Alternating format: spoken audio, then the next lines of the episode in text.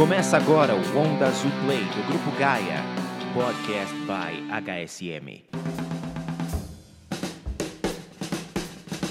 Olá, bem-vindos ao Onda Azul Play, um podcast divertido, informativo e bem feliz. A gente faz exercício físico para cuidar do corpo, faz dieta para cuidar da saúde. E o que você faz para cuidar da sua mente, das suas emoções? Eu sou João Paulo Pacífico e hoje vamos falar sobre mindfulness, um tipo de meditação. E é sobre esse assunto que nós hoje vamos falar com três pessoas incríveis que eu vou pedir para que se apresentem. Começando com o doutor Daniel, mas vou chamá-lo de Daniel porque aqui é muito mais uh, formal, informal. Informal, né, por favor, João. Daniel. Quem que é você, Daniel?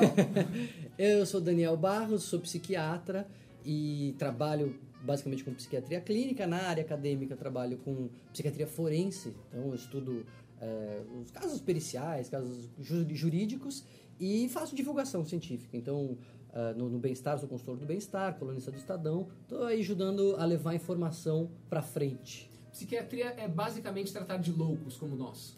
É, psiquiatria é tratar de quando as emoções adoecem, porque tudo no corpo pode adoecer, infelizmente. O joelho adoece, a gente vai no, no, no, no ortopedista coração adoece, né? Ah, eu tô infartando. Ninguém fala assim, ah, eu tô infartando, por favor, me leva pra igreja. Não, né? Aí quando é na cabeça, a gente fala, ah, não, eu tenho que fazer força, eu tenho que ser otimista. Não, a emoção adoece, vamos no psiquiatra e vamos tratar disso pra seguir em frente. Então nem só loucos podem ir no psiquiatra. Não, hoje em dia, o louco não tem mais, né?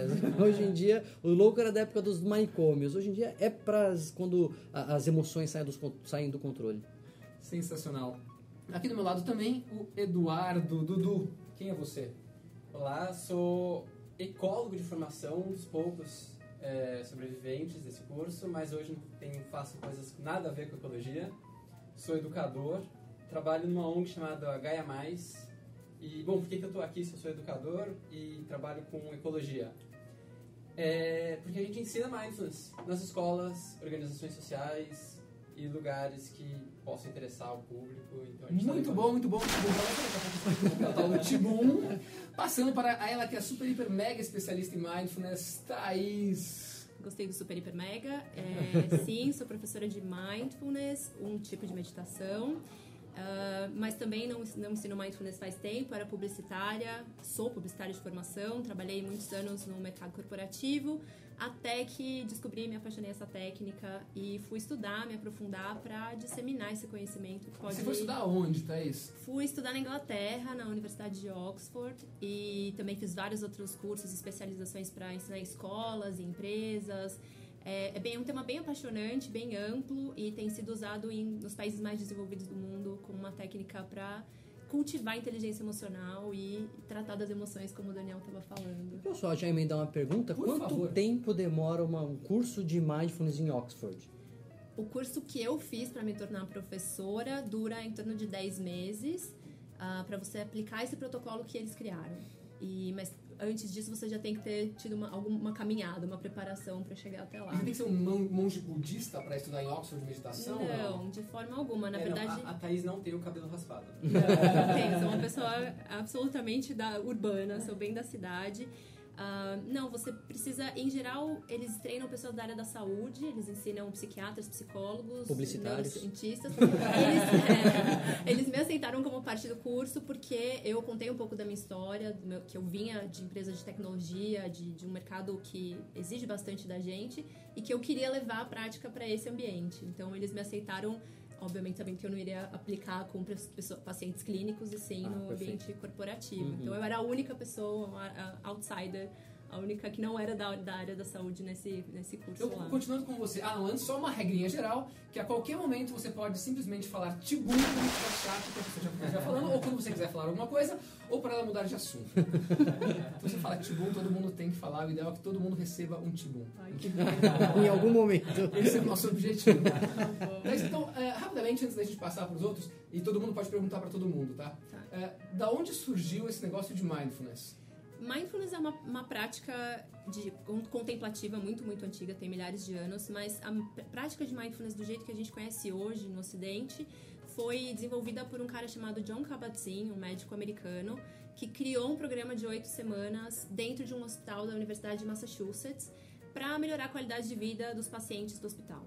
E aquilo foi tão revolucionário e teve impacto, um impacto tão positivo na vida das pessoas que começou a ser pesquisado por várias outras universidades, incluindo Oxford, e foi adaptado para vários fins. É, hoje em dia é coberto até pelos convênios, de é, convênios médicos e pelo sistema público de saúde da Inglaterra, ensinado em escolas. Então, ele adaptou com esse primeiro olhar para o uso clínico e depois isso se expandiu de forma tremenda e tem se popularizado cada vez mais. Foi, foi a partir dele que, inclusive, é, por causa dos estudos, porque americano é o seguinte, né? Pega lá o que já existe e transforma num protocolo. É. Né? E aí, facilita a nossa vida. Facilita. Mas o que, que, é, o que, que é legal de transformar num protocolo? Muita gente critica, fica chato, fica quadrado, mas por outro lado, facilita, você fazer pesquisa. Sim. Uhum. Né? Você aplicar, todo mundo aplica do mesmo jeito, o cara sabe o que, que ele fez, pode replicar e pode chegar nos mesmos resultados ou não.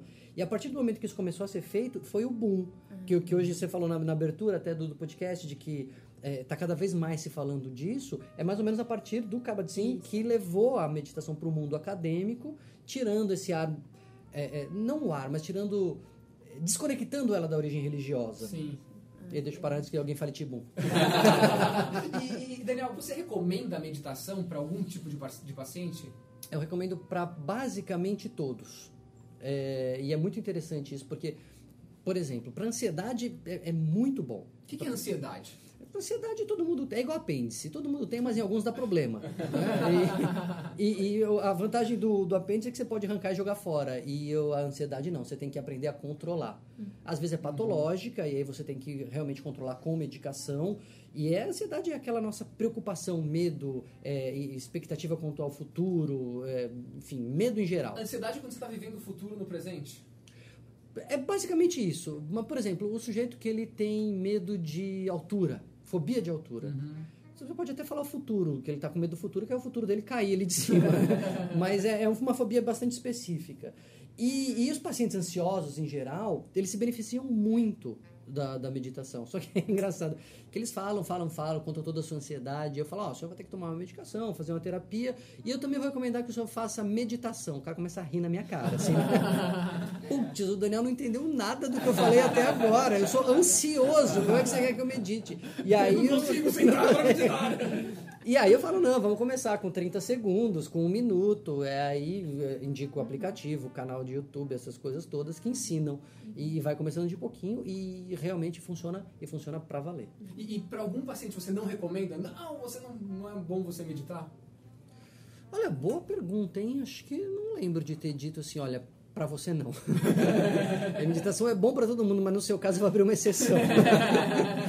Acho que não. E eu recomendo muito, mas é interessante, eu recomendo muito mais depois que eu comecei a fazer. Ah, experiência própria. Putz, é, faz, aí faz toda a diferença, né? É. Porque é legal você ler lá os estudos, você vê que realmente tem evidência científica mostrando eficácia, tarará. E aí eu falo isso para os pacientes, faça, faça, faça. Daí teve, chegou uma hora que eu falei, não aguentava mais, né? Aquela sensação de mandar os outros fazer e eu mesmo não fazer, né? E, e aí comecei a fazer e foi tão impactante para mim que hoje eu recomendo com mais ênfase ainda. Né? Com experiência prática. Você olha o estudo e olha a experiência prática. É, é. E, e o Dudu tem uma experiência legal porque ele está ensinando meditação para crianças em vulnerabilidade social, crianças em escolas públicas. E professores. E o que eu mais escuto é igual o Daniel falou. É que você não me conhece. Eu sou muito ansioso. Eu sou muito agitado, minha cabeça não para. Pois é. Vamos lá, vamos devagarzinho. 30 segundos. E aí você faz uma primeira com a pessoa. Ah, nossa, é legal.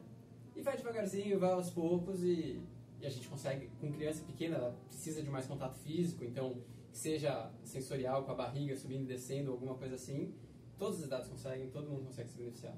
E qual é o mais novo que você já, já em escola pública uh, aplicou? O mais novo, eu fui sem querer, eu fui enganado, porque eu tive dificuldade de dizer não. Eu ensinei crianças de 3 anos, mas é bom deixar bem claro que eu não queria ensinar crianças de 3 anos, porque eu achava que era impossível e eu me sentia incapaz. E quando eu cheguei na, na situação, era uma sala de 20 meninas que iam ter balé e eu tinha que ensinar meditação para elas. Eu fiquei desesperado, mas ok, botei a coroa, contei a historinha, ensinei a fazer a respiração diafragmática, tranquilo, deitadinho. Uma aula só, um, a gente não gosta de coisas pontuais, mas esse foi um caso específico, uma aula só, quando eu estava na cidade, fui embora. Oito meses depois, estava numa outra escola e chegou uma pessoa, oi, tudo bem, lembra de mim? Não, desculpa, não que cidade é? Foi ah, é, perto de Goiânia. E aí eu reencontrei essa pessoa em Goiânia E essa pessoa falou assim, ah, tudo bom, lembra de? Falei, desculpa, não então, eu que sou professora de balé, eu que te passei a perna, tal, que você foi lá ensinar as crianças de 3 anos. Falei, nossa, que legal. Até hoje as crianças, quando começa a dar um problema, ficam nervosas, elas deitam e fazem a respiração direitinho. Que Eu falei, eu bonitinho. duvido, desculpa, eu fui lá uma vez, 20 minutos, elas aprenderam. Que barato. Tem isso, né? criança legal. pequena aprende rápido, né? É. Eu faço, em casa eu faço com os meus filhos, né? Na hora de Com dormir, de vez em quando. O Arthur tem seis e a Bárbara tem quatro. E aí eu botei um aplicativo lá que a moça fala: hoje aprenderemos a relaxar. Meu, eles já sabem decor. Pai, vamos por aquela assim: hoje aprenderemos. Isso é uma coisa muito engraçada. Quando eu, eu ensino muito executivos, líderes de, de empresa, de tecnologia, aqui de São Paulo principalmente, e eles falam que os filhos, em algum momento, começam a pedir: mãe, vamos meditar? Põe aquele, põe aquele áudio. Porque eles fazem, às vezes, é, em casa e as crianças veem, e depois vem o benefício, provavelmente, dos pais mais calmos. Então, falando de presentes. benefício, quais são os benefícios? O Daniel já falou da questão da ansiedade. Quais são os benefícios que a meditação traz para uma pessoa? Olha, tem muita coisa, o Daniel pode até complementar, porque, como ele falou, tem muita evidência, muita pesquisa, muito estudo já feito sobre isso, indicando é, coisas óbvias, como, por exemplo, atenção e foco, né, que, obviamente, a gente está treinando a atenção, então a gente está se beneficiando a ficar mais focado, mas também indiretamente com tudo que tem a ver com inteligência emocional, com é, regula regulação de humor né, e resiliência, então mais capacidade de lidar com as situações difíceis e superá-las. Né? Esse curso da Universidade de Oxford foi especificamente desenvolvido para pacientes com depressão. Também comprovaram que esse curso de oito semanas ou antidepressivos tem exatamente o mesmo benefício para reduzir a chance de depressão, crise de, de depressão recorrente. Então, é também muito significativo.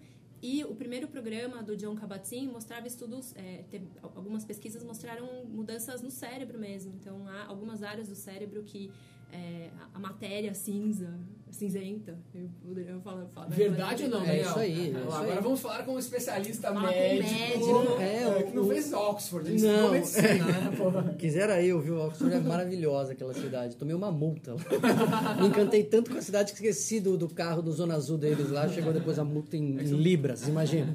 E aí depois, quando você tomou essa música, você ficou nervoso ou não? Olha, eu, eu Foi meditar. fiquei. Não, É, foi engraçado. É coisa meditava de não. inglês. O brasileiro em inglês, né? Quer dizer, o brasileiro conversando com inglês. Eu li lá, tinha passado uns minutinhos. E aí eu caí na besteira de tentar falar com o guarda.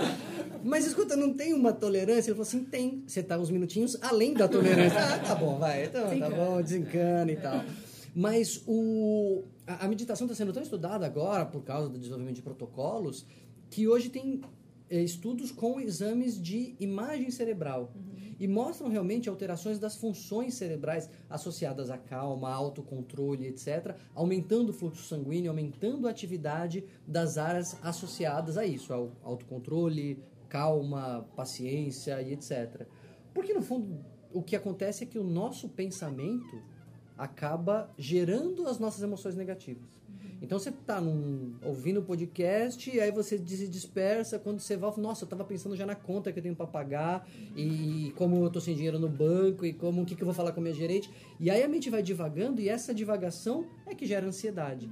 E as técnicas de meditação, não só o mindfulness, né? Aham, basicamente sim. toda a técnica de meditação ensina a gente a desacelerar a mente mesmo, né? A controlar esse eh, essa cadeia de pensamentos que nos É, é leva isso é uma coisa que eu, eu aprendi também estudando, é, muito menos do que vocês, mas tal do estilo explicativo, esse tipo de coisa, que é, é, não é o fato em si que gera uma consequência, é como a gente encara os fatos Exatamente. em si, né? É isso mesmo. Então, o fato tá lá, vai acontecer com todo mundo, mas se você encara de uma forma, pode ser positivo. Se você encarar de outra forma, pode ser extremamente negativo para você isso daqui, né? E muito, muito importante a gente, é, que um, um dos benefícios da prática de mindfulness é ju- justamente você conseguir lidar com esse desconforto, né? Então nem toda, não é que a sua vida vai ser feliz para sempre, as coisas no mundo É. externo continuam acontecendo, mas a prática de meditação é, é como se fosse uma academia em que você vai cultivar resiliência. Então a partir do momento que você, mesmo nos momentos ruins ou nos momentos difíceis, consegue absorver e acolher aquilo que está acontecendo, quando aquilo ah, acontece no dia a dia, na vida real, você está mais preparado para lidar. Então Imagina com as crianças do Dudu lá que estão É. em situações de vulnerabilidade. E, e é muito legal, uma das coisas que a gente consegue passar com a meditação é as pessoas perceberem que ela tem pensamentos, elas não são os pensamentos. Então você observar os seus pensamentos. E é muito legal quando uma criança de 7, 8 anos fala assim: Nossa, eu percebi que eu estava pensando.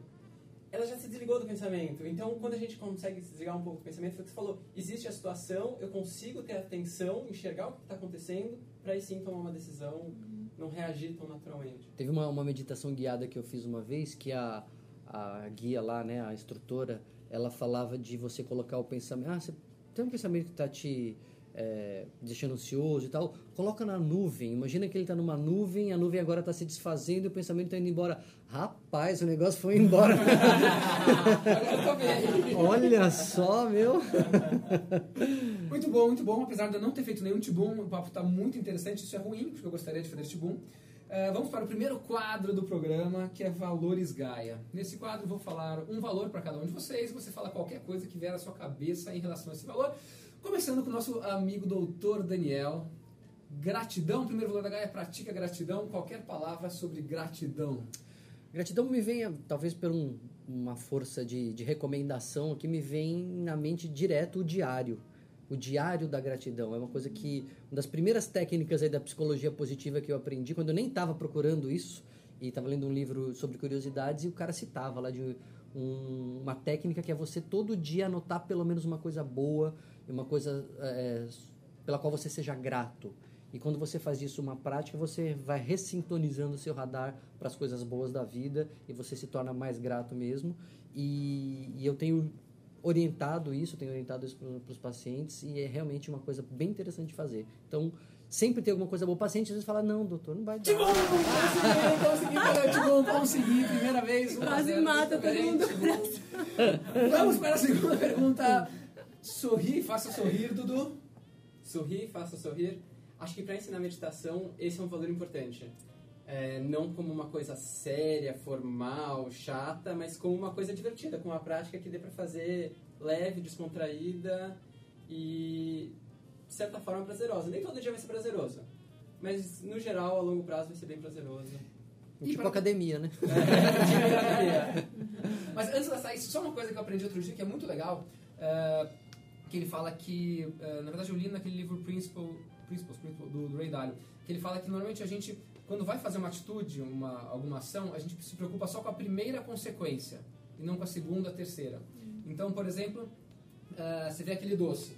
Primeira consequência é, poxa, que doce gostoso, vou ter um prazer imediato. Segunda consequência, sei lá, meu nível de uh, açúcar no sangue vai crescer, eu vou, vou, vou engordar. Sentir culpa. Sentir culpa, enfim. Uh, vai na academia. A primeira consequência é, poxa, que coisa mais chata, vou pra academia, não sei o quê. A segunda consequência, ah, vou estar mais uma saúde melhor.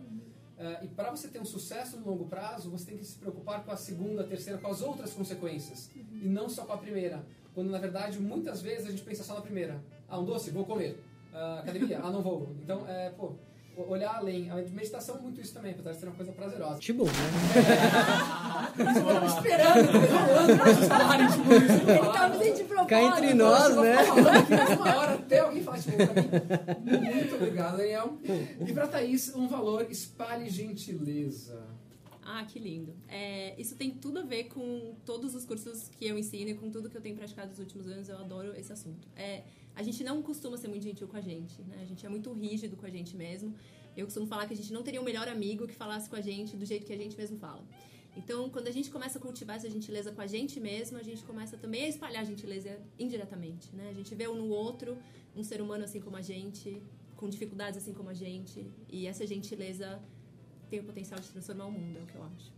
O, uma coisa que a gente costuma ouvir bastante, e acho que vocês muito mais do que eu, porque enfim, eu não trabalho com isso, é, eu não consigo ficar sem pensar em nada. Uhum. É, poxa, mas eu não consigo meditar, não consigo ficar sem pensar em nada. Quando a pessoa fala isso para vocês, qual que é a primeira... E aí fique à vontade cada um para falar tal, e pra, o que, que você responde para a pessoa?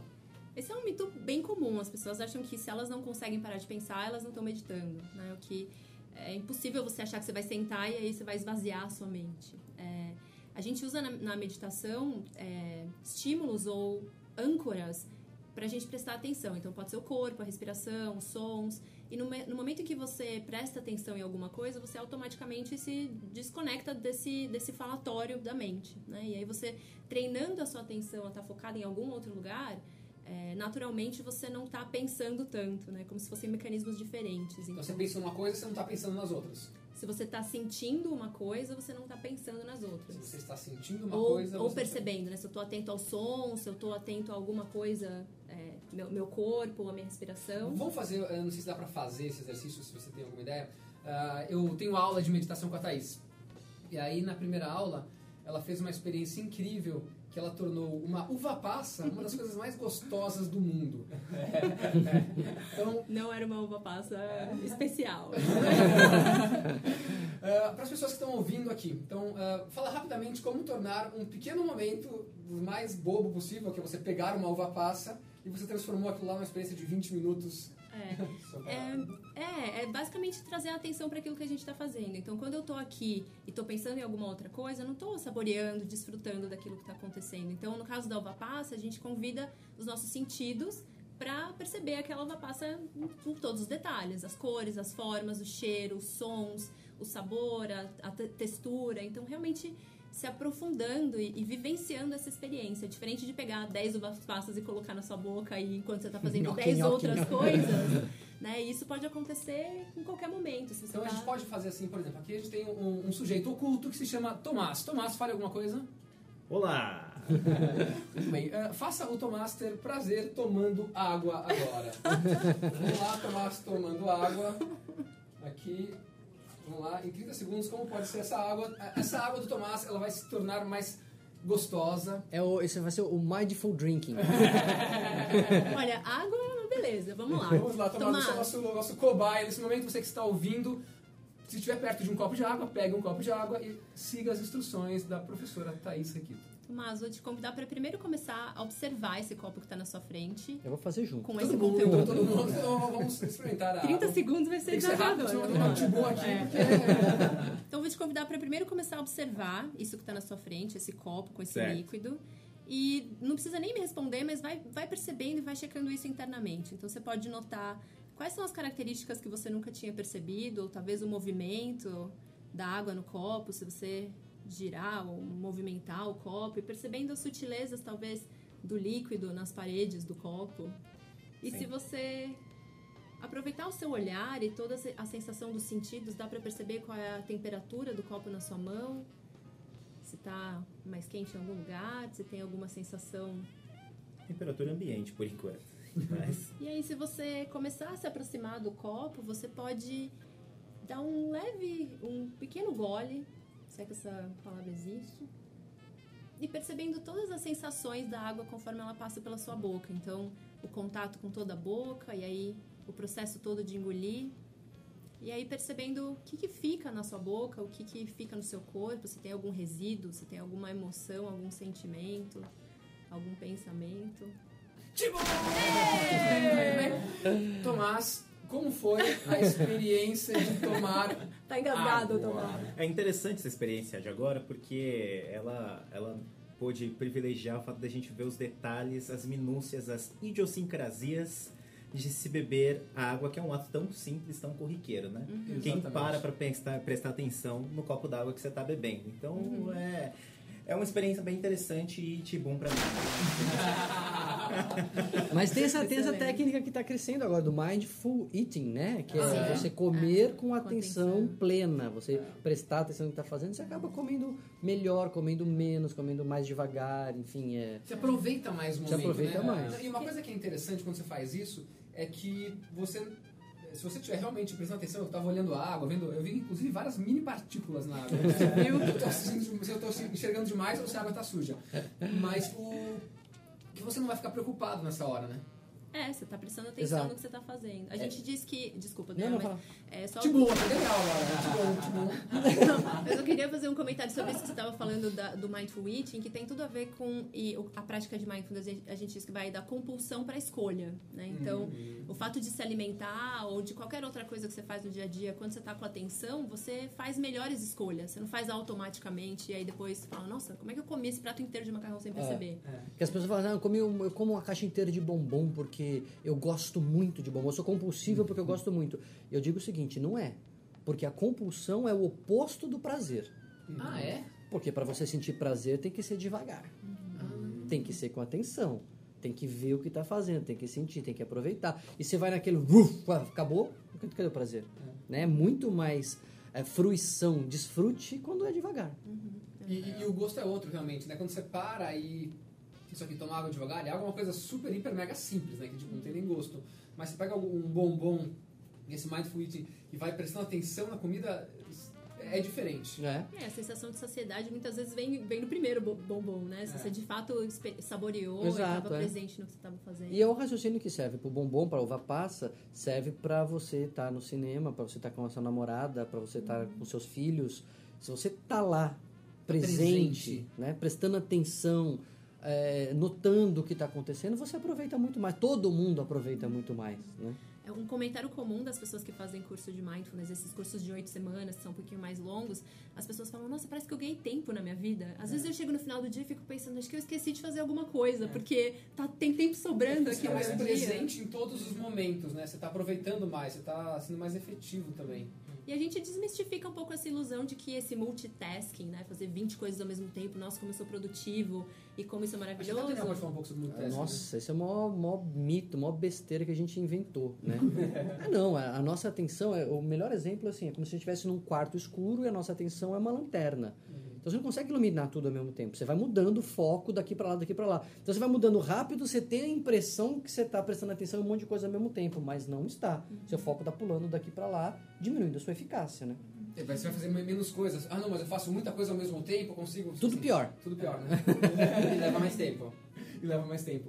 Como, Du, eh, muitas pessoas que estão ouvindo aqui têm filhos, sobrinhos ou amigos pequenos. Como, começa com você, depois outros podem complementar, como ensinar meditação para crianças? Bom, a melhor coisa que pode uma para criança aprender é pelo exemplo. Então, uma criança às vezes ela não consegue falar todos os hábitos do pai, mas ela consegue repetir perfeitamente todos os hábitos dos pais. Então, se você começar a meditar, como o Daniel mesmo falou, como a Thaís falou, a Thaís falou dos empresários, isso é muito comum. Então, porque quando a criança vê os adultos fazendo, vê, ela quer repetir, ela quer reproduzir. Só um adendo antes de con- de continuar, que tem uma Você frase muito boa. mundo. Não, é que não estava longo nem chato, mas é que é, é um parênteses que cabe. Tem uma frase que diz o seguinte: não se preocupe porque o seu filho não presta atenção no que você diz. Preocupe-se porque ele presta atenção no que você faz. É, tem Olá, lá, lá, lá. Tomás, repetindo esta frase, não se eu ouvi muito, Tomás. Não se preocupe com. Peraí que eu já perdi. Não se preocupe com o que o seu... Se ele não Porque ele presta não presta atenção atenção vendo? no que você diz. fala, mas ele tá se Mas se preocupe porque ele preocupe, presta porque ele atenção no que você Tá faz. prestando atenção no que você faz, né? Então Daniel, cuidado com o que você faz. Não, nem é minha, isso aí Não, mas já virou é, já roubei pra mim.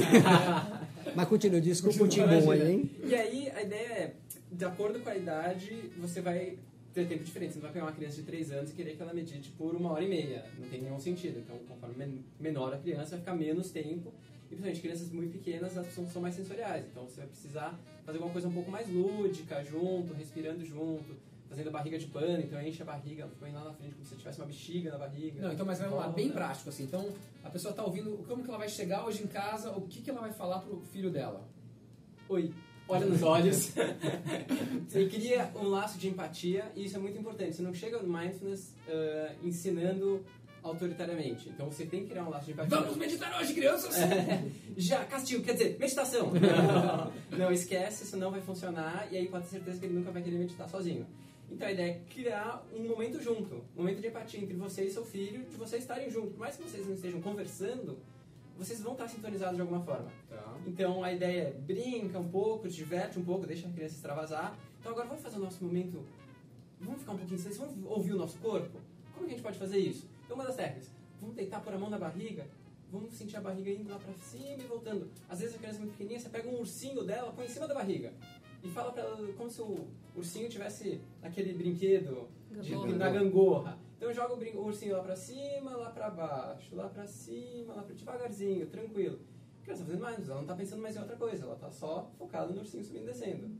E assim você pode fazer várias outras brincadeiras chamando a atenção dela. A história da comida que a gente tava fazendo. Por que você não desliga a TV? Vamos comer? Vamos ver qual que é o gosto de uma ervilha? Pegar uma ervilha, nossa, olha só a textura. Nossa, eu nunca tinha reparado a textura do... E assim você vai explorando várias atividades. Que bom pra mim. Aliás, olha só, é, falou em TV, é uma coisa interessante.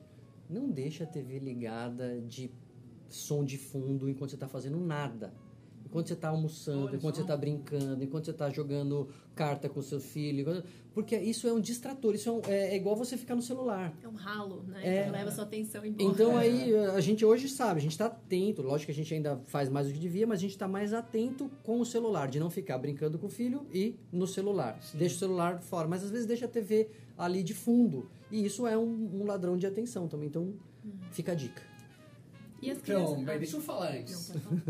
É tão mais fácil levar minhas filhas pra, pra comer quando eu ligo a televisão. Pois é.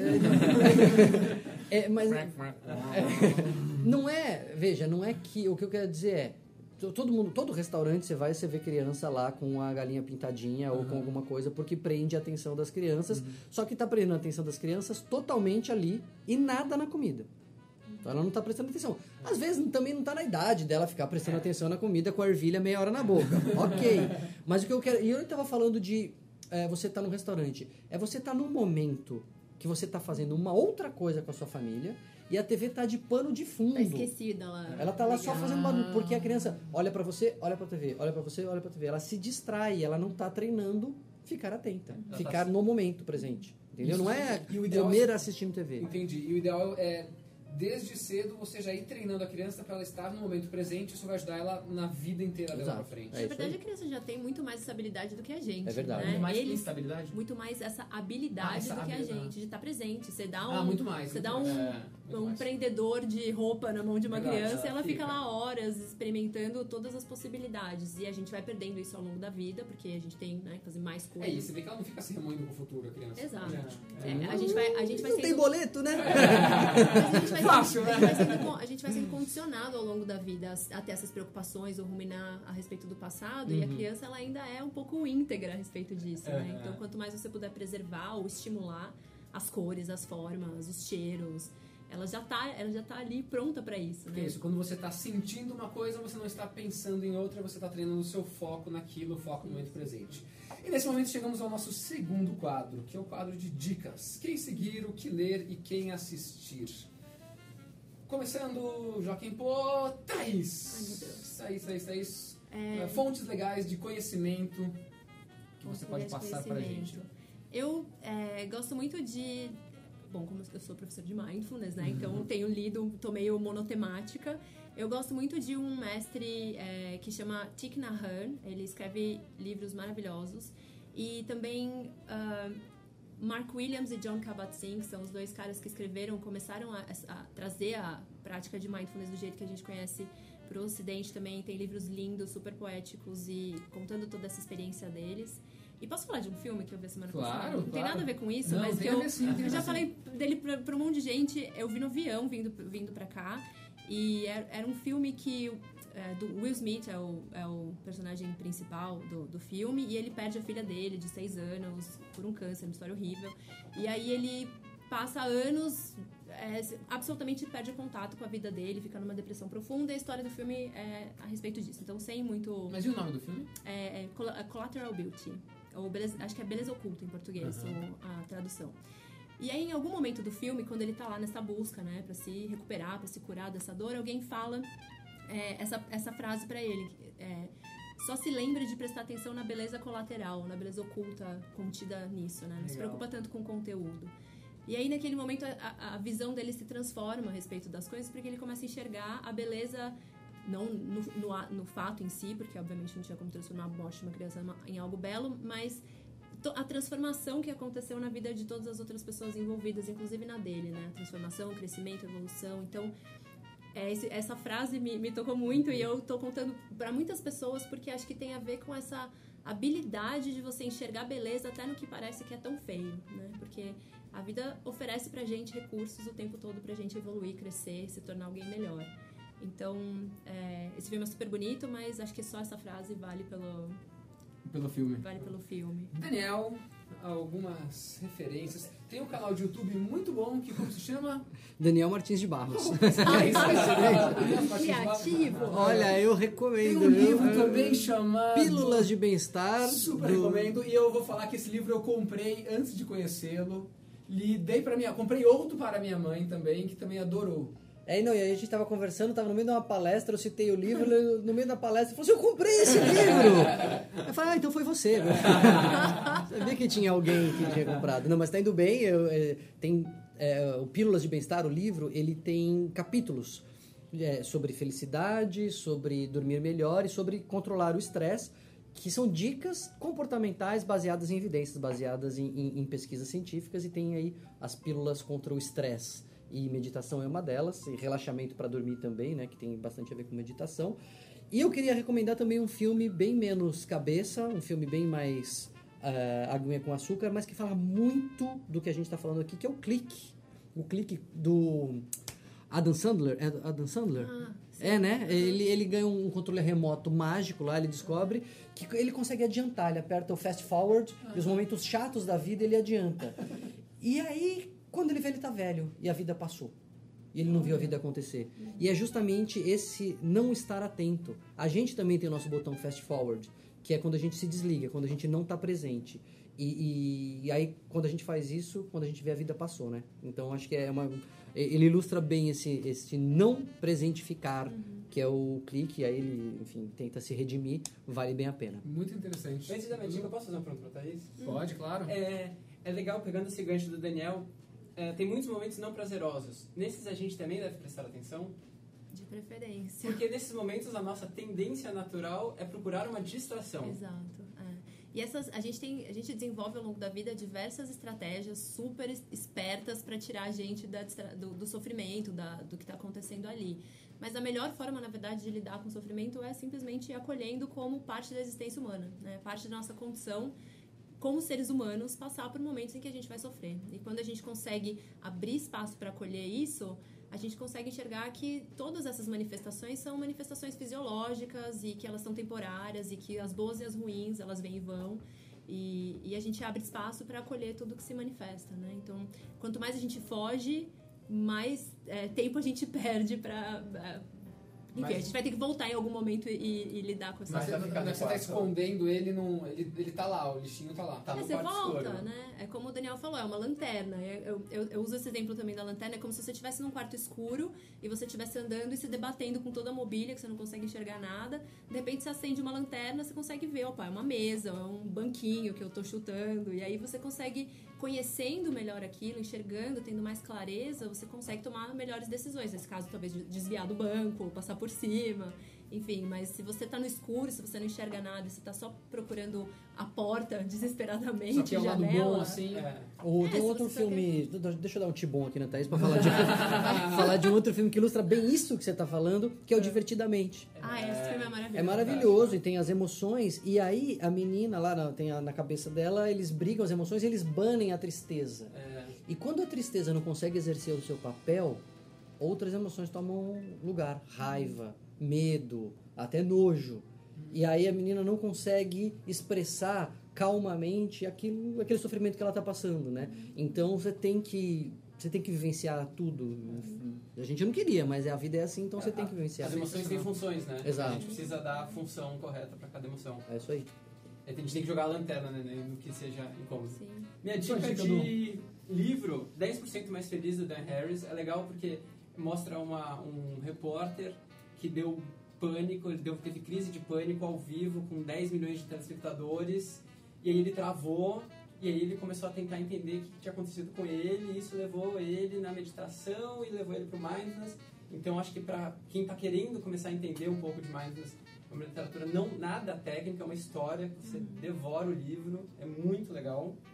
É, aí tem um para crianças que é bem legal, que chama Meditação em Ação para Crianças. Como ajudar seu filho a lidar com o estresse e a ser mais feliz, gentil e compassivo. É, esse livro é bem legal, tem várias técnicas bem simples, práticas bem simples para fazer com os filhos, para fazer com crianças. E tem, tem dois canais de YouTube muito bons, um do Daniel e outro da Thais Requito. Ah, esse canal também! Tá, tá lá abandonado. Tem que ficar mais engajado que nem o Dani. Eu vou pegar umas dicas aqui. É isso. Bacana. Tem um outro cara muito legal também que eu conhecia não há muito tempo. Acho que o Daniel conhece, Satya Nata, conhece, que é bastante amigo da. É, eu nunca o encontrei, eu Que, conheço. que ele tem também é, uma, página de Instagram, na página do Instagram, é conta, né? Você tem um Instagram, Perfil. Perfil, não entendo nada. Tá ficando velha já, hein? tá no LinkedIn, isso aí tá LinkedIn. que ele fala coisas bem bacanas também, o Satya Nata, ele fez as meditações da Vivo, tudo. Não, aqui tem um ponto legal. Eu tava olhando, Hum. no Brasil, nas grandes redes de livraria, já tem mais de 200 títulos só sobre mindfulness. Na Amazon, são mais de 83 mil títulos Nossa. sobre mindfulness, incluindo livros, audiobooks, CDs. Uau. Então, quer dizer, a literatura é bem vasta. O- uma, uma coisa que a Thaís me explicou na, na, na aula que a gente teve foi que a nossa mente passa grande parte do tempo vagando. E a gente não percebe até alguém falar pra gente, né? Então eu queria que vocês falassem um pouco sobre isso. Como que daí eu falo, pô, na realidade, eu fico vagando um tempão. E daí, ah, depois que eu comecei a, a- a estar mais, mais atento, né, no momento presente, eu tenho vindo andando alguns dias pra cá, daí eu fico ah, olhando as pessoas, assim. Hum. Aí quando você olha uma pessoa assim, andando na rua, é, pô, tá todo mundo vagando. Tá todo mundo distraído. Sério? Começou o apocalipse zumbi e a gente não se deu conta, né? A olhar no olho das pessoas, assim, tá todo mundo tipo. Du, du, du, du. É, repara na rua isso aí, você tá andando, você só vê zumbi na vida na rua. As pessoas nem se olham, né? então. Eu acho que devia ser um zumbi antes também. Até a gente ter esse, esse despertar para a possibilidade de estar atento, né? É verdade. Tem essa pesquisa da Universidade de Harvard que, que é, basicamente eles fizeram o seguinte é, exercício. Eles a- instalaram um app no celular de um grupo de pessoas e aí eles mandavam perguntas durante o dia para essas pessoas que eram o que, que você está fazendo, se você está prestando atenção e se você está feliz. E aí o que, que eles descobriram? Que cerca de 47% do tempo as pessoas estão distraídas, não estão prestando atenção no que elas estão fazendo. E que dessas, desses 47%, grande parte a gente está infeliz. Então eles fizeram o link entre mente divaga- divagando e infelicidade. Então por isso talvez você falou da uva passa ou da, da água que a gente fez a brincadeira aqui. É, quando eu tô atento, eu naturalmente estou mais feliz, indiretamente, né? Porque eu tô aqui realmente experimentando o que está acontecendo. Então Eu vi uma, uma pesquisa, essa eu não sei a fonte, assim, eu vi alguém citar, tô citando de orelha, mas que dizia que 80% das pessoas que acabou de ouvir uma música não sabiam dizer do que, que a música falou. 80%! A gente está vivendo só. no automático mesmo, né? Tem um, um livro legal que não tem nada a ver com mindfulness, mas tem tudo a ver com mindfulness, que chama Inteligência Visual, é, da editora Zahara, esqueci agora o nome da autora, mas ela tem um curso de é, fruição, né? De, de desfrutar e aproveitar obras de arte. Ela é uma historiadora da arte. E ela ensina você a olhar. E a partir daí ensina você a olhar o mundo. Prestar atenção no que está no, no seu entorno. Ela dá treinamento para médico, para policial. Um negócio muito interessante. é muito interessante isso aqui, quando você pa- passa a reparar no seu dia. Então, assim, ah, eu vou trabalhar hoje, que seja de carro. Deixa eu reparar no que está em volta, no Pois som, é. No barulho, na árvore, que eu nunca reparei que aquela árvore existe, nas pessoas que estão andando na rua. E quando você começa a olhar, você fala, nossa, É. tipo, parece que eu, eu fui vagando de casa até o trabalho de forma automática. Eu agora, sem olhar, não sei a cor da cadeira que eu tô sentado. É Eu não prestei atenção quando eu entrei. Então é. Eu, eu, eu tô no escritório há mais ou menos dois anos também não. Mas a questão é, o mundo é sensorialmente muito rico e a gente não aproveita. Exatamente. A gente tá sempre com a cabeça no. Daniel, é, uma, uma pergunta. Qual que é, e daí ver se isso conecta de alguma forma com, com algum tipo de meditação e tal. Qual que é a, a queixa mais recorrente no seu consultório? Ah, acho que é ansiedade e depressão, né? Esse é o grande. É, é o, o ganha-pão do psiquiatra hoje em dia é ansiedade e depressão. E, e na maioria das vezes, eu, eu arrisco a dizer que são quadros leves. Tá. Leves a moderados, assim. Como a pessoa sabe se é um quadro leve ou. É, é- é o grau de prejuízo. É o quanto aquilo. Primeiro, como que a pessoa sabe se é uma tristeza e uma ansiedade normal ou se aquilo já é perigoso, patológico? É o quanto aquilo está no controle da pessoa, ela está conseguindo reagir e isso não está atrapalhando a vida dela. Porque chega uma hora que você já não consegue mais fazer força contra aquela tristeza, contra aquela ansiedade e começa a ter impacto. Opa, então isso já é um sinal de, de patológico. E quanto maior o impacto, maior a gravidade. Mas eu acho que essas nossas preocupações, nosso medo, nossa tensão e a tristeza, o desânimo, a, a falta de energia que vem com a depressão são as principais queixas. E, você vê uma tendência de crescimento disso? Então é, é difícil esse- esses dados. Fala-se em crescimento da, da, da, da prevalência aí de, de depressão e de ansiedade. O Brasil está entre os campeões mundiais. É o primeiro país em ansiedade do mundo. Acho que o oitavo em Quinto, quinto em depressão. depressão, quinto das Américas e acho que o oitavo do mundo, mas É, por aí. tá. É, é uma pesquisa da OMS, né? E a gente não sabe só se está aumentando, ou seja, se tem mais gente ficando doente, ou se a gente está falando mais disso, então as pessoas que não sabiam que estavam doentes estão procurando tratamento, mas o fato é que tem mais gente procurando, isso sem dúvida. A venda de antidepressivos aumenta em todos os países de ano a ano. Isso é. Eu, eu- eu- uma das coisas que eu achei é, super interessante no evento da própria HSM, esse podcast é um oferecimento de HSM. Ano passado no evento da HSM, que uh, uma palestra do Michael Phelps, super interessante, em que ele falou que depois da Olimpíada de Londres, o cara tinha conquistado tudo e mais um pouco do mundo, atingiu o sucesso mais absoluto possível da história do esporte, ele entrou em depressão. Pois é. É, recentemente, dois jogadores da NBA, um é, do Toronto Raptors, é, falou que tinha depressão, assumiu publicamente. E aí um outro jogador também motivado também assumiu publicamente. Então é legal No Brasil também. Tem um jogador do Santos, não Do foi? Santos, E- Santos. E, é uma polêmica. Eu fui até entrevistado sobre o caso do Neymar, porque aí ele falou assim: não, não, então eu não jogo, eu não precisa pagar meu salário. Hã? Qual que é esse preconceito contra a depressão? Se tivesse quebrado a perna e ela falar, não, eu não jogo e você não paga meu salário? Por que, que a perna quebra e a motivação não quebra, né? É um baita preconceito que a gente ainda tem. É, isso é. Porque as pessoas não. é, há um preconceito na depressão, né? Há um preconceito contra tudo que é doença mental. A gente acha que doença mental ela não é doença, ela é faz de conta, ela é falta de força. Parece que é fa- falta de força de vontade, as pessoas se referem assim, né? Ah, você, É. ah, levanta do sofá, vamos lá, vamos fazer um exercício. É, é, é as só levantar, vamos lá. É, Exato, se exato. esforça. Eu falo engraçado, né? Ninguém vira pro asmático e fala assim, rapaz, você tá com falta de ar, mas tem tanto ar sobrando. Como assim falta? Tá, você que tá com de má vontade, né? Reage, Faz vamos lá, uma fa- faz uma aí, força, né? né? E pro deprimido a gente fala, né? E, e, a- na verdade o que a gente tem que falar pro deprimido é, ó, eu estou aqui.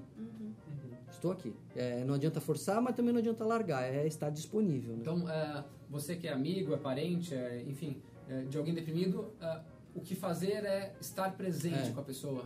Eu, eu costumo dizer assim, sabe aquela festa que vai ter e você não quer ir? Pô, a festa vai ser chata, você sabe que não vai ser legal, você não tá com vontade de ir, mas aí não te chamam e você fica magoado. Pô, mas nem pra chamar, pra poder falar não. Né? a pessoa com depressão é mais ou menos isso, ela quer ser convidada, mesmo que seja pra falar não. Então ela quer ser incluída, ela quer sentir que ela ainda é importante, que A questão as de pessoas pertencimento. é, de cuidado. De cuidado, Tem, de- tem de- gente comigo. Mas não insiste que eu não quero ir. Mas também não me larga.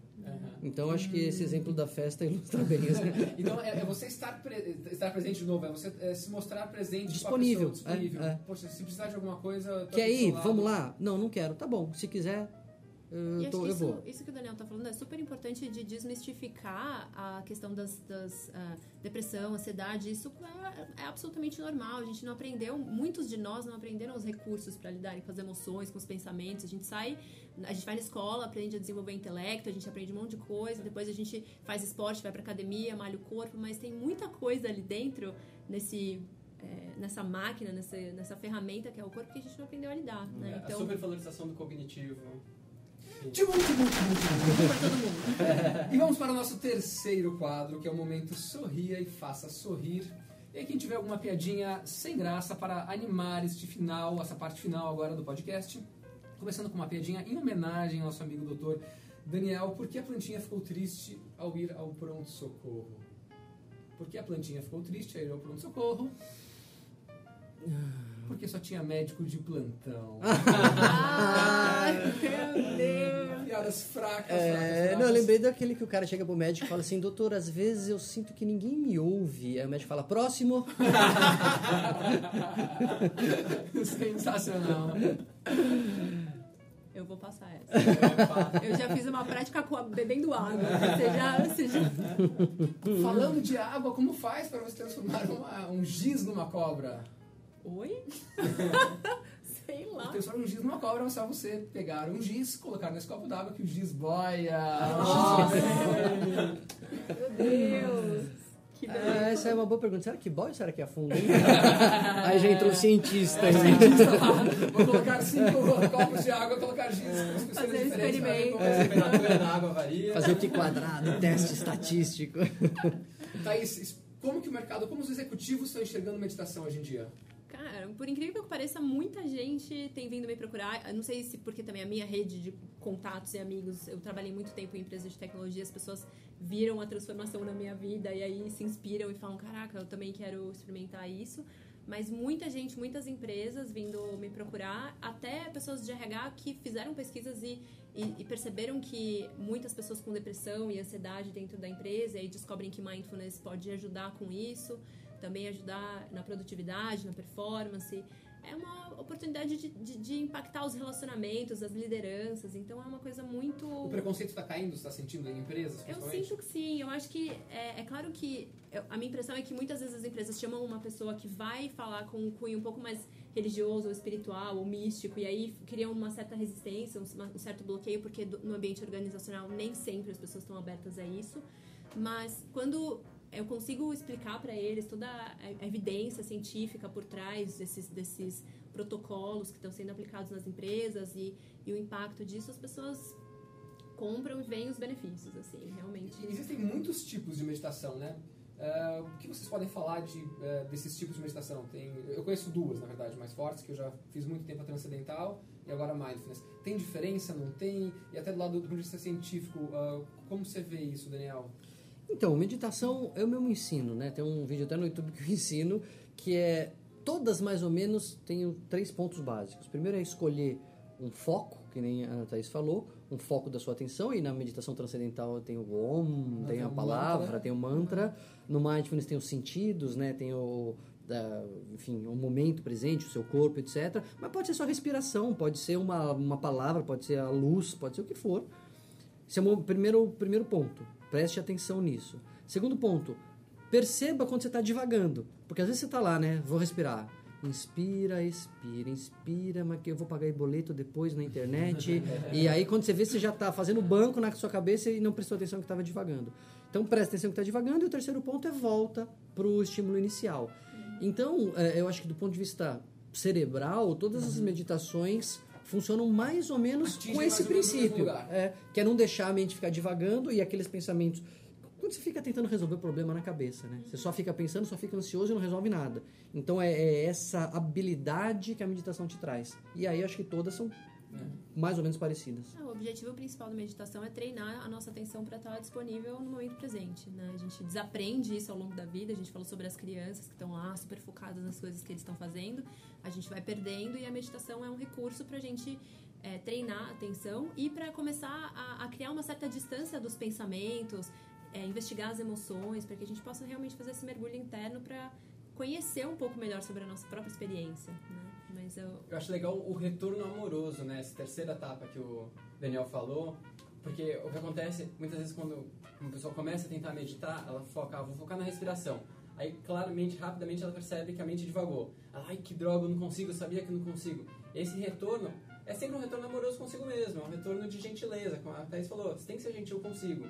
E aí a gente brinca que a meditação não é não fugir. A meditação são os três passos, não é só o primeiro. É. Você vai respirar, você vai devagar e você vai retornar. É, de, já você não vai conseguir ficar esse tempo todo só no momento presente. É normal, o seu, seu cérebro vai é. e você volta. O Dalai Lama, é que medita há muito, muito tempo, muitas horas por dia, é, ano passado, numa entrevista para a BBC, o repórter estava perguntando: ah, para você que medita, que é mais fácil meditar, ele me interrompeu a pergunta e falou assim: desculpa, você falou que para mim é fácil? Não é não. Poxa, o Dalai Lama, então ele tirou todo o peso das costas de todas nós. Tranquilo, legal. Pode ser difícil. E resuma a meditação em uma palavra: ups. Ah, como assim? Eu estou concentrado na peraí, peraí, respiração. O Dalai Lama que falou ups ou você está falando? A gente, quando a gente está conversando com os professores, os professores querem as coisas mais simples. Então vamos lá. Você está concentrado na respiração, na sensação, no que quer que seja. Você percebeu que sua mente divagou? Ops, volta para a respiração. Ops, volta para a respiração. É isso, isso é meditação. O que, que vai acontecer com o tempo? No começo, você vai devagar por muito tempo. Quando você fez o ops, na verdade você já deu, como o Daniel falou, você já pagou três contas. com o tempo, talvez o que aconteça é, a hora que você foi no caixa para pagar a primeira, você já volta. É. Com o treino, isso vai ficando um pouco mais comum. Uma coisa que eu faço no carro, porque é legal que a gente fica falando da meditação, dos minutos que você está lá, mas isso é só o treino, né? É Não é o jogo. O jogo é, é quando você está no trânsito, é quando isso é você está na, é. na, na, na no, no, diante do chefe, na reunião e tal. E aí no trânsito, o que eu tenho feito? Eu tenho posto música e eu fico tentando prestar atenção na música. Porque você bota a música e fica de fundo, né? Você fica divagando e tal. E quando você para pra ouvir, eu gosto muito de jazz e ele é uma música rebuscada e tal, né? Você consegue fazer que nem a ova passa. E aí eu fico uns minutos, quando eu vejo eu tô divagando, opa, volta pra música, é. volta pra música. E acaba sendo uma, uma meditação. Uma meditação. É. Porque eu tô vivenciando, prestando atenção. Se eu foco a minha atenção na música para ouvir quando o sax entra, quando o baixo conversa com a bateria e tal, eu não tô pensando na conta que eu tenho para pagar. Né? Acho que um jeito legal de ver isso, isso que o Daniel tá falando é, existe a prática formal, que é como ir pra academia e fazer a musculação lá diária, você tem um tempo dedicado para isso, e a prática informal, que é integrada no seu dia a dia. Então, você tá comendo, você pode comer com atenção, você tá conversando, você pode conversar com atenção, você tá caminhando, pode ser com atenção, ouvindo música, mesmo vendo TV, se você se programar, porque aquele é o momento em que você vai assistir algo que é importante para você, você também pode fazer isso com atenção, em algum nível, né? Mas é, como, como a gente falou aqui, né, já sobre a televisão de fundo ou a música de fundo, ou você tá atento ou aquilo é uma distração é. é para te, pra te levar para longe do momento presente. Uma pergunta, uh, hoje em dia tem muitos aplicativos, né? Uh, vocês recomendam e qual vocês sugerem aqui, como não tem nada comercial, podem falar à vontade o nome de, do que for para ideias legais para as pessoas que estão ouvindo. Uh... Eu é, sempre as pessoas que fazem os cursos ou as pessoas que eu conheço geralmente me recomendam o Headspace e o Calm. Parecem ser dois aplicativos que são muito bacanas porque eles têm diversos tipos de prática para diversos momentos, mas eu acho que os dois ainda não foram traduzidos para português, não tenho certeza. Tem, não. tem o eu, eu gosto muito do Insight Timer. Insight, Insight Timer. Timer que ele tem várias línguas, tem bastante coisa em português, tem muito mais em inglês, óbvio, mas é nesse, nessa linha, assim, é um, é um portal ali, é um universo você que tem, o que você quer tem lá. música com guia, sem guia, com flauta, com música religiosa, não religiosa, é, em várias línguas e tem em português, é bem legal. É, eu sou fã do Headspace, mas eu queria só voltar ao tema da religião, que acho que essa é uma coisa muito importante, que eu vejo muito quando eu vou ensinar, e aí desse certo preconceito religioso, ah, mas... Uh, mas a minha religião não sei se permite. Eu já tive que conversar até com pais de alunos, foi muito legal e até hoje tive 100% de sucesso. Nenhuma pessoa deixou de meditar por motivos religiosos. Como a gente vai nas escolas com a, a ideia do mindfulness e a gente mostra que na verdade tem é um protocolo, tem uma base científica e não tem nada a ver com a religião ou mindfulness, as pessoas aceitam. Então foi muito legal. Uma das a pessoa que me deu mais dificuldade era uma que os pais eram pastores e aí a diretora me avisou, eu falei, não, vamos lá conversar. E aí fui conversar com eles e eles falaram, olha, com o pai. Com o pai e com a mãe, os dois, pastores. E eles falaram, olha, hum, foram muito educados, eles falaram, mas nosso problema é cabeça vazia é morada do diabo. E a gente quer fugir do diabo. Eu falei, que ótimo, eu concordo. Por isso eu não quero cabeça vazia. Eu quero focar a atenção. Conclusão, o pastor pediu para eu ensinar ele a meditar, que ele ia ensinar na comunidade dele. Olha então, assim, eu já ensinei para freira, já ensinei para esse pastor, para outro lugar, para outros pastores, já ensinei em lugar espírita, já ensinei para ateu, já ensinei para toa. Então, assim, não tem problema é, todo tipo de pessoa pode fazer. Acho que só tem se popularizado tanto essa técnica porque é, o John Kabat-Zinn, lá no começo, na década de 70, é, ele desvinculou completamente. É, ele estava dentro de um certeza, hospital com pessoas de todas as crenças, né? E aí ele falou, aqui eu não posso falar é. sobre... Né, não posso acender um incenso, acender vela, fazer nada que, que, tem, que remeta a alguma coisa esotérica ou mística, porque nem todo mundo aqui vai, vai embarcar nessa jornada comigo. E, e ele teve essa essa, essa esperteza, esse insight de fazer isso. De e... trocar a bata pelo jaleco branco. Mas as pessoas podem ligar com a sua religiosidade. Então, ah, eu gosto de fazer oração, posso ligar ah, sim, exato, Pode, é. legal, ótimo. Ora um pouquinho e medita um pouquinho, legal. Então, você liga com a sua religiosidade. E se você não tiver nenhuma, você também pode praticar. Exatamente. Uma pergunta final, é, semifinal para vocês, tá? para todo mundo responder. O que, que é, faz a sua vida ter mais sentido, Daniel? Família. Sem pensar, foi. Legal, é, mas é isso mesmo. é, né? é. É porque, assim, na verdade, o que faz a vida ter sentido para qualquer pessoa são momentos significativos. Uhum. É, é, algo que, que, que, tenha sentido, que tenha significado, que, que mexa com você, que te leve para um outro, para um patamar assim mais é, é, ligado na Terra, né? Vivendo, vivendo mesmo. E acho que a família faz isso muito comigo. Se eu tivesse que falar em segundo lugar, eu falaria amizades. Porque, de fato, você tem amigos, não de, de, de bate-papo superficial, mas com aquele que você pode falar mal da vida e, e reclamar e se abrir, acho que são momentos realmente significativos. Legal. Dudu? Compartilhar. Eu lembro o maior insight que eu tive na minha vida foi quando percebi que para mim as coisas só faziam sentido se eu percebesse o quanto é legal e pudesse ensinar alguém sobre isso. Então, o que me traz sentido é poder levar coisas legais para todo mundo. Thaís? É, eu acho que eu ficaria misturaria um pouco das duas coisas. Acho que esse, essa sensação de pertencer, de fazer algo, fazer parte de algo maior que você, seja a família, os amigos ou a sociedade. E qual o seu papel aqui, né? Qual o seu papel nesse grupo, nesse lugar onde você está? como é que você vai fazer a diferença, como é que eles vão contribuir também para fazer a diferença em você. Acho que essa, esse senso de união e de pertencimento de, de reconhecer o seu papel, o seu propósito, isso para mim é o que faz a vida ter sentido hoje. Poxa, bacana. Queria que cada um agora só desse sua mensagem final e colocasse dados para contato, para quem quiser continuar esse papo, falar com vocês, entender mais sobre esses assuntos e outros. Daniel, como que a pessoa pode encontrá-lo? Bom, tem o canal no YouTube, Daniel Martins de Barros, tem o perfil no Face que eu uso mais, Calma, pode devagar. Canal Daniel. Martins de Barros. Daniel Martins. Daniel Martins de Barros. E Fala, Tomás. no Fe... o Tomás vai fazer essa parte final. essa voz bonita. Daniel Martins de Barros. Olha só, de respeito, hein? Nada como um profissional, né? E o Face é Daniel Barros Psiquiatra. Então, esses dois canais aí, a gente conversa. Legal, sensacional. Thaís. É, eu não sou muito ativa nas redes sociais, apesar de já ter criado um canal no YouTube que tá meio abandonado, mas meu nome é Thaís Requito, R-E-Q-U-I-T-O, e redes sociais, site, Peraí, você é tem um Thaís site. Requito. É. Isso, é muito legal. Thaís Requito onde você quiser, no Facebook, no, no Instagram, o meu site, é bem fácil de me achar, e aí lá tem meus contatos, é fácil de mandar e-mail, a gente se falar. Dudu. É www.gaia mais escrito mais m a i s.org sem o br, só .org. A gente tem o Facebook também, Gaia mais. E lá facinho de achar, mais sobre os nossos projetos, as milhares de crianças impactadas, como ajudar. Muito obrigado a vocês, foi sensacional, aprendi um montão, espero que todo mundo tenha aproveitado bastante também. Este foi o nosso Onda Azul Play.